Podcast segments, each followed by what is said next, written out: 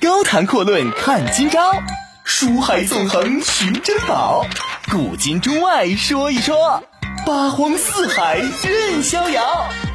博南脱口秀，就说不一样的事儿。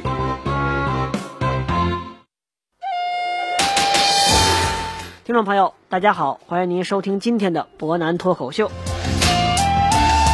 那么，其实我们每次提到梁山好汉的时候吧，这可能很多朋友会发现，那当中很多人呢，其实早在上梁山之前就互相认识，包括我们之前讲的这些好汉当中，也有不少人本身就是互相是兄弟出身，其中呢，也有不少人啊，本身也是亲戚，比如说呢，我们之前提到的登州派啊，孙立、孙新、铁轿子乐和、武大虫、顾大嫂，那这些都是姻亲的关系。当然，我们说呀。这有些人呢，打的旗号叫什么呀？江湖好汉，四海之内皆是兄弟。说白了呢，不是兄弟，这身份呢胜似兄弟。当然，也有一些人啊，这本身呢是有着血缘关系的亲戚，但是遇到关键时刻，这关系呢绝对不是生死与共，而是一些更有深意的联系。常看小说的朋友都知道一句话，说的很有意思，那叫做什么呀？所谓事情看冷暖，人面要逐高低啊！这亲戚有的时候那是用来干什么的？不是帮你的，而是用来出卖的。其实我们如果说一定要提一提这出卖亲戚、出卖朋友的这种关系人物呢，首先有一个人物就不得不提啊，我们要说一说金钱豹子汤龙的故事。这汤龙是何许人也呀？这是《水浒传》当中相对而言是一个小人物啊，本身祖辈呢都是以打造兵器作为谋生手段，说穿了就是铁匠出身。当然，我们说金钱豹子汤龙啊，这并非呢祖上没阔过，实际上呢，早在他父亲的时候，本身呢就已经混得相当不错了。人家父亲呢，曾经在延安府做知寨官，那是相当级别的一个武官，可以说呢，相当不错的关系。只可惜我们的说啊，这位知寨官的大公子金钱豹子汤龙，虽然说生的是身强力壮，很喜欢刺枪使棒，说白了喜欢练武，但是有一个很不好的习惯，好赌成瘾。在自己父亲去世之后呢，很快啊，汤龙把自己家里边的家产全都给败光了。没有办法之下，就只能是混迹于江湖之上啊，在武冈镇是打铁度日。我们说这天上一脚地上一脚，之前是知寨官的大公子，如今呢是混迹于江湖之上的铁匠，显然这日子不是特别好过。再加上本身长得是身强力壮，脾气不是特别好，而且因为长时间打铁呀，这打铁大家都知道啊，会溅起很多的这个火花。火花导致汤龙浑身上下都是麻点子，溅的伤点儿，因此江湖人送外号叫“金钱豹子汤龙”。这高唐州之战的时候啊，因为梁山呢遇上一位会法术的高廉之寨啊，没有办法呢，这戴宗和李逵这两个人就只能去请公孙胜出山。再回过头来的时候啊，遇过武冈镇。路上遇上汤龙，正在使一把三十斤重的铁瓜锤。李逵一看，啊，这个人是个人物，会点武艺，长得很壮，跟我很相似。于是乎，啊，我们说这两个脾气相近的人呢，正好相投。再加上此时梁山寨内是正好缺乏打铁的铁匠，会打铁的人不多。再加上这时候雷插翅虎雷横嘛，是刚刚进山啊，让他去打铁不太合适。于是我们说。李逵这时候表明身份，招纳汤龙入梁山的好汉之伙了。从此，我们说汤龙随着他前往高唐州，而后呢是正日加入了梁山的集团。我们说梁山好汉呢鱼龙混杂，可以说各色人等呢是全都夹杂在其中啊。之前我们提到，有些人能够为了自己利益出卖亲戚朋友。如果我们用一句啊，大家常说的很有情调的话，叫“卑鄙是卑鄙者的通行证”这种话来说呢，或许有点过头，但是总归而言呢，是能反映出一些问题来的。而我们提到的这位金钱豹的汤龙，可以说是典型的这一类当中的人物。这得怎么说呢？就得说啊，当时朝廷呢派出双边呼延灼率领一万五千正规军来剿灭梁山，而且呼延灼这一次是专门排出了重甲的骑兵阵容啊，连环甲马阵，可以说这个阵容啊，在北宋时期来说确实是相当耗费军费的。而且在某种程度上来说，针对以步兵为主的梁山确实很好用。这一下让梁山军是彻底陷入了苦战之中，而且一时间之内居然没有任何破解之法。我们说汤龙这个人，不管怎么说，确实脑子很灵光啊。他一下看出来，此时是机不可失，失不再来，赶紧向宋江宋老大提出建议：你只要使用钩镰枪啊，这种特殊的长枪。那么就能够破解连环甲马阵，只可惜汤龙也挑明了说啊，这种兵器呢，我祖上也就画样在此，我能打，但可惜我不会用。我们说宋江宋老大这时候心里边肯定想啊，你光会打不会用，提他有什么意义啊？我们说汤龙这个人呢，这个时候是再次提出来了啊，说自己的姑表哥哥有一个叫徐宁的好汉。这个人不光是好汉，更是国家上将，人称金枪将，会使用勾连枪法、金枪法，堪称是天下独步。但是我们说这个建议提出来，可能宋老大心里边又犯嘀咕了。人家徐宁什么人物啊？人家是属于啊金枪班的教头，堂堂国家公务员，有家有业、有事业、有妻子的人物。而且这个生活可以说是极为安逸，再加上金枪班当时啊，在北宋时期呢，独此一家，别无第二了。人家晋升空间是非常大的，因此想让他上山为贼为寇，这难度堪比登天了。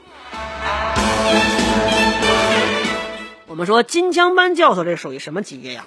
这属于中央啊，中央这样一个级别的警卫的营教官。如果论级别，我们之前提到，这林冲呢是八十万禁军教头之一，远远要高出这个。禁军教头有很多，但是金枪班的教头可就徐宁这一个人，因此我们说他的位置比林冲要高出不少。而且最关键的是，你是在中央领导宋徽宗身边工作，绝技呢是勾连枪法、金枪法。按理说呢，这是一手好绝活。我们说。但是古人也常说很有意思的一句话，叫什么呀？“福兮祸之所以，祸兮福之所伏。”什么意思？这种事儿也有可能给他招灾惹祸。君子怀璧啊，必然会有这么一个不太好的结果。什么意思？正是他天下独步的勾连枪法给他惹的事儿，人家惦记上了。匹夫无罪，怀璧其罪，说的就是这么一道理。我们说呀，这个时候呢，惦记上他的人自然就是梁山了。我们刚才提到啊，汤龙说徐宁这个人呢，金枪法、勾连枪法是天下第一呀，除他之外没有第二人。呼延灼这个摆的连环加马阵纵然很厉害，但只要有人会使金枪手，会使钩镰枪，破掉连环加马阵，问题就不大。因此，我们说啊。这种等同于是面对装甲编队的反装甲部队，梁山上这种以草寇为主的人显然没有办法。啊，汤龙这人是铁匠，我们提到他会打钩镰枪，但不会用。但是我们就得说，这个时候汤龙提出来，我们要想一个办法，只要把徐宁想法转上山，哎，这事儿他就成了。我们看着没有啊？什么叫俗话说得好啊？不怕外人找茬，就怕自己人出卖。那你说汤龙这个人，自己上山当了所谓的好汉也就完事儿了。你表哥呢？人家属于在中央当军官，很好的生活。正是因为你梁山目前被呼延灼给顶上了，没办法，就只能把人家给毁了，让人当你去一块儿当这个土匪。我们说汤龙这个时候毕竟也是刚刚上山，寸功未立，急于赶紧立上一功，巩固一下自己的身上地位。我们说这个时候亲戚关系是体现的淋漓尽致，怎么淋漓尽致啊？平时用不上你，用上你的时候我得回你，那怎么办？与其让你安生无事，我自己寸功未立，那怎么能行？两下权衡一下，我们说汤龙最终选择啊，徐宁虽然作为我表哥，关系还算比较近，但是没办法，我想出头，那就只好把你给送上去了。我们说这个时候吧，汤龙呢跟梁山的几位巨头，包括吴用，包括宋江，这么一合计啊，这个时候决定干脆把徐宁给领上山。开篇的时候我们就说了啊，关于亲戚和朋友的问题，有时候的亲戚呢，实际上真的是不如朋友亲密。虽然说它是血液关系这样一个凝聚而成的，不是你能选择的，但是我们说，因为你所处的这个经历啊、位置啊、学识啊、兴趣爱好这些方面，特别是你的社会地位，一旦存在很大差距之后，这亲戚很有可能就只剩下表面上的往来了。甚至表面上往来他都没有，到最后关系是越来越疏远。我们常说一句俗话叫“血浓于水”，但是这种时候“血浓于水”这种大话或者说空话是完全解决不了的。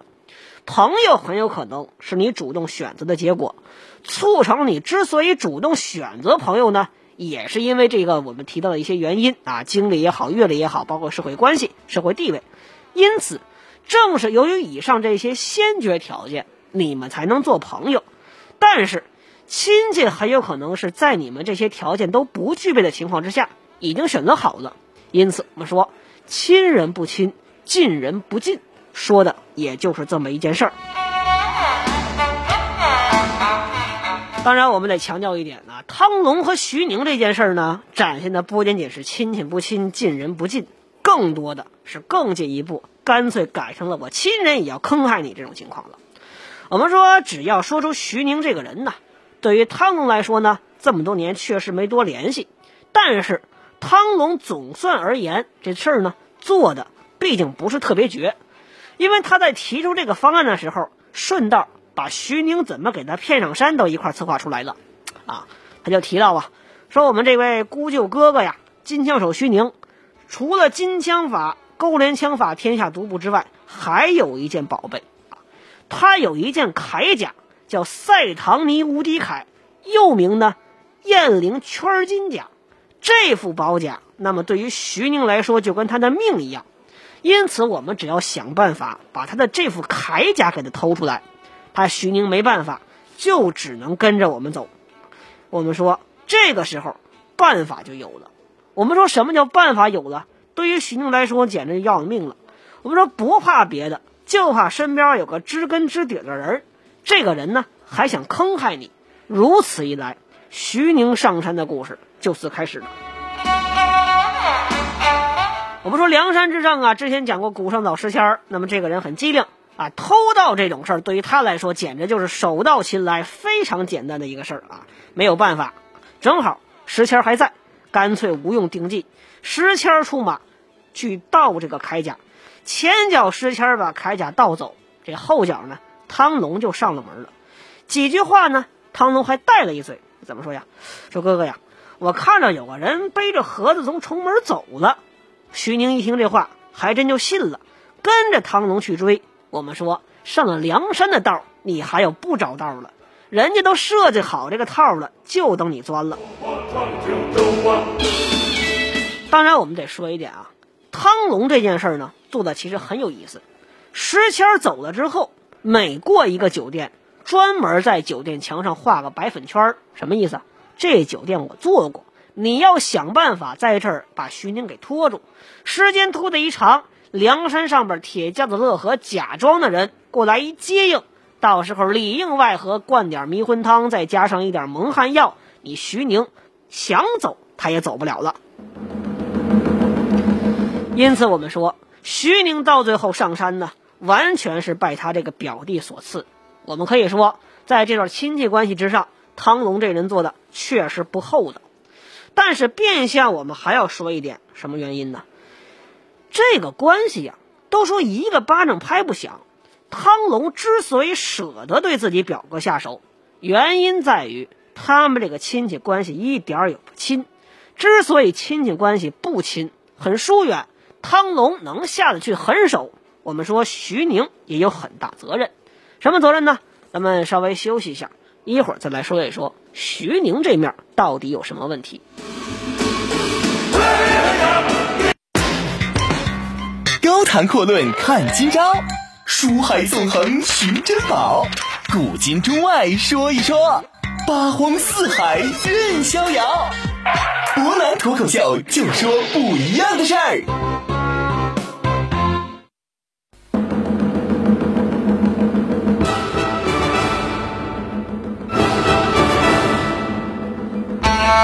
各位，欢迎回来！您现在正在收听的是博南脱口秀。那么，刚刚我们提到一点呢，虽然说这亲戚关系不够亲，虽然说汤龙这个人做事呢，确实让人觉得不怎么样，但是我们得说，这段关系里边不仅仅是汤龙这边有问题，徐宁这个人为人呢，怎么看也是有一些不大不小的问题的。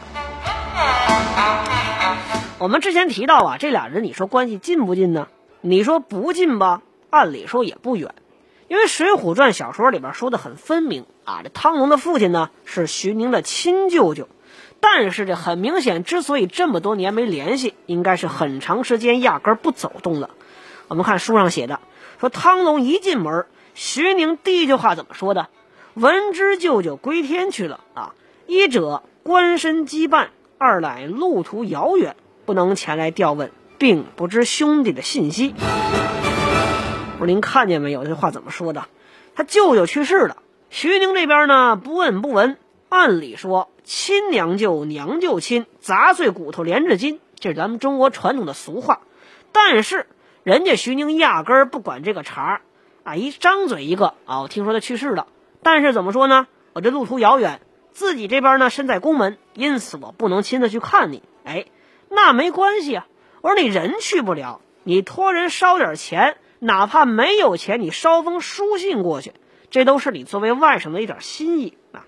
这个呢，你就别说路途遥远，路途遥远你都得到信儿的，难道派个人过去还不成吗？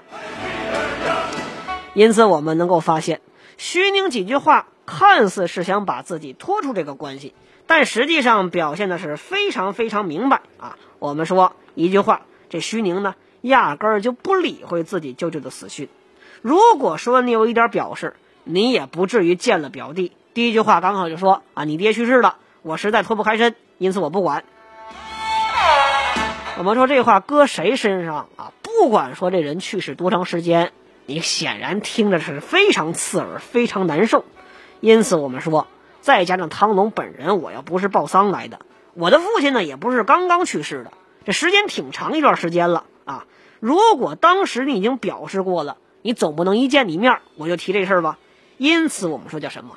这边信儿到了，徐宁无动于衷。俺们说这个人的人品，从这件事来看，确实不怎么样。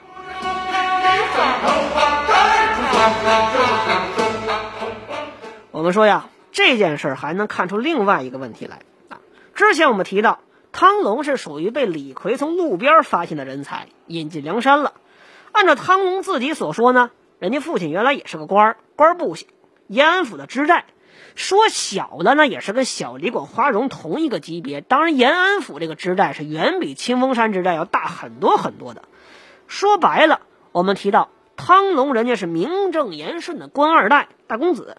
只不过后来父亲去世了，而他父亲这个级别呢，导致汤龙是没有资格接班。因此，再加上自己是贪杯好赌，只能是流落江湖，改行打铁了。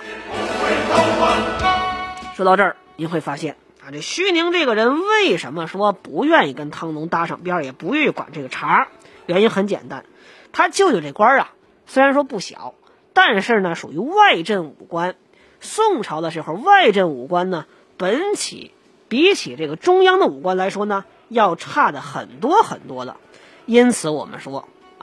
汤龙跟徐宁之所以关系不好，在这儿说的很明白。徐宁这人呢，由这件事来看，有那么一点失脸的意思。因此，我们说这些就是徐宁自己的问题。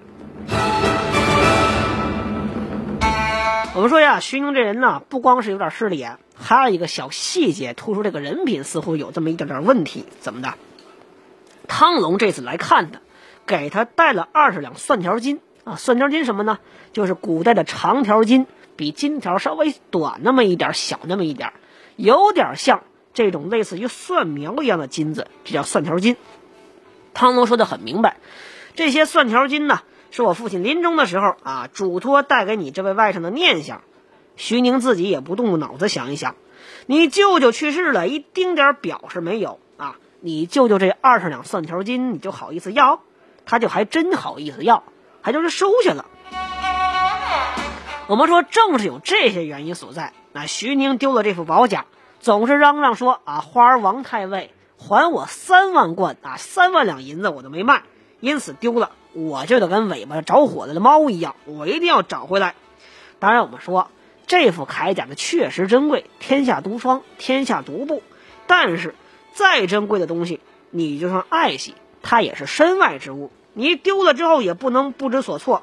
因此，我们说，徐宁本人这个人是非常看重钱啊，说俗了呢，叫看重名利二字。我们说铠甲丢了怎么办呢？我特别着急，特别上火。以此出来之后，导致徐宁这个人做事的时候啊。失了分寸，过于焦躁，完全没看出汤龙带着他是一步一步往套里钻的。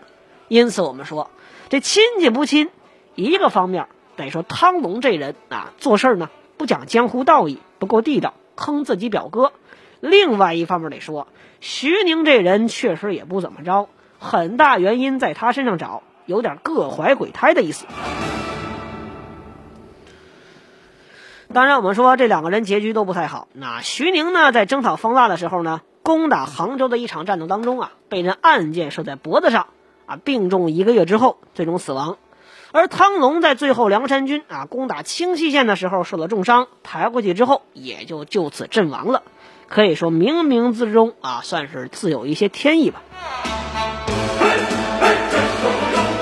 其实总体而言呢，这二位呢都算是有点水平。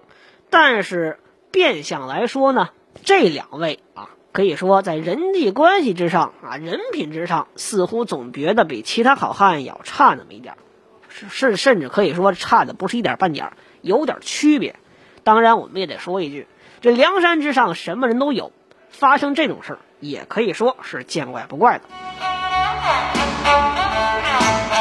当然，我们说了这么多啊，这二位呢，算是梁山当中，特别是关系紧密的人当中比较少见的一对奇葩。那毕竟在那个时代，互相出卖来说呢，是很违背江湖道义的。但是毕竟这还能做得出来。其实我们说梁山之上啊，除了这些人之外，有一人是英雄，还有那么一些人啊，这乍一看呢，简直就不像是梁山这种所谓草寇草科的里边能出来的人，生的呢是相当华丽，本事呢也是一等一的。实力水平那都没得说，这些人上梁山，其实我们会说怎么样？有些人上梁山是属于自己找的，另外有些人上梁山呢，是出于道义，或者说出于对于朋友的忠诚。我们提到汤龙和徐宁这两个人，实际上关系很近，但正因为太近了，导致这两个人呢没有任何的社会交集，以此一来，到最后就是只能是我出卖你，你不待见我这样一个结局。我们明天要说的这位好汉呢，我们得说实力有，人品有，性格有，最关键的是，他之所以上了梁山啊，跟着宋江一直到最后，完全是出于他本人的对于宋江的忠诚。我们说宋江这个人，他究竟啊目的怎么样？我们不过多的在这儿探讨。有一点我们需要承认，宋江的人格魅力，那确实远远超过一般人。比如说这位好汉。可以说，他正是被宋江的人格魅力所深深吸引，因此一路跟着宋江上了梁山。当然，我们并不是说这位好汉啊心眼不多，有点傻，完全不是。那么，究竟这一位为了什么原因而上梁山？他又是谁？他有哪些啊？可以说远远超出常人的本领呢？那由于时间关系，今天就跟大家说这么多。明天同一时间，我们再来看一看这位梁山当中鹤立鸡群的好汉。究竟是什么人物？大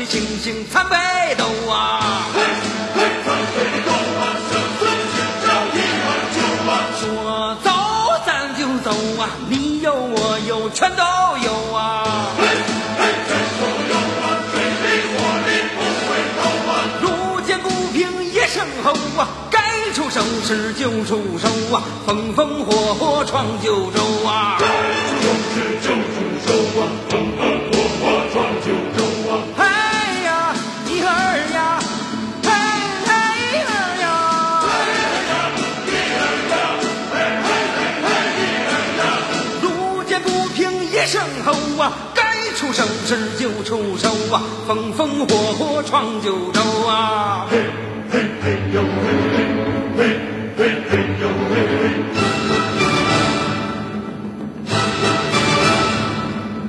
大河向东流啊，天上的星星参北斗啊。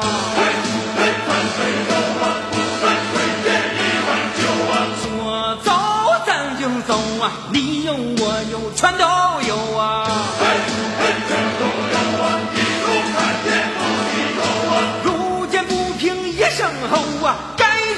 时就出手啊，风风火火闯九州啊。事就出手啊，风风火火闯九州啊。哎呀，一儿呀，哎哎一儿呀，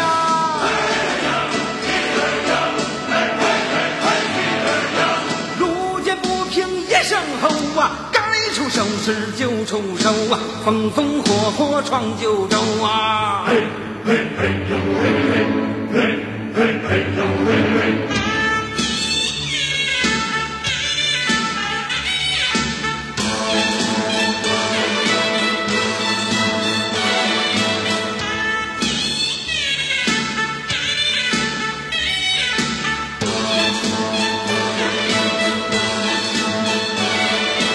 路见不平一声吼啊，事就出手啊，风风火火闯九州啊。事就出手啊，风风火火闯九。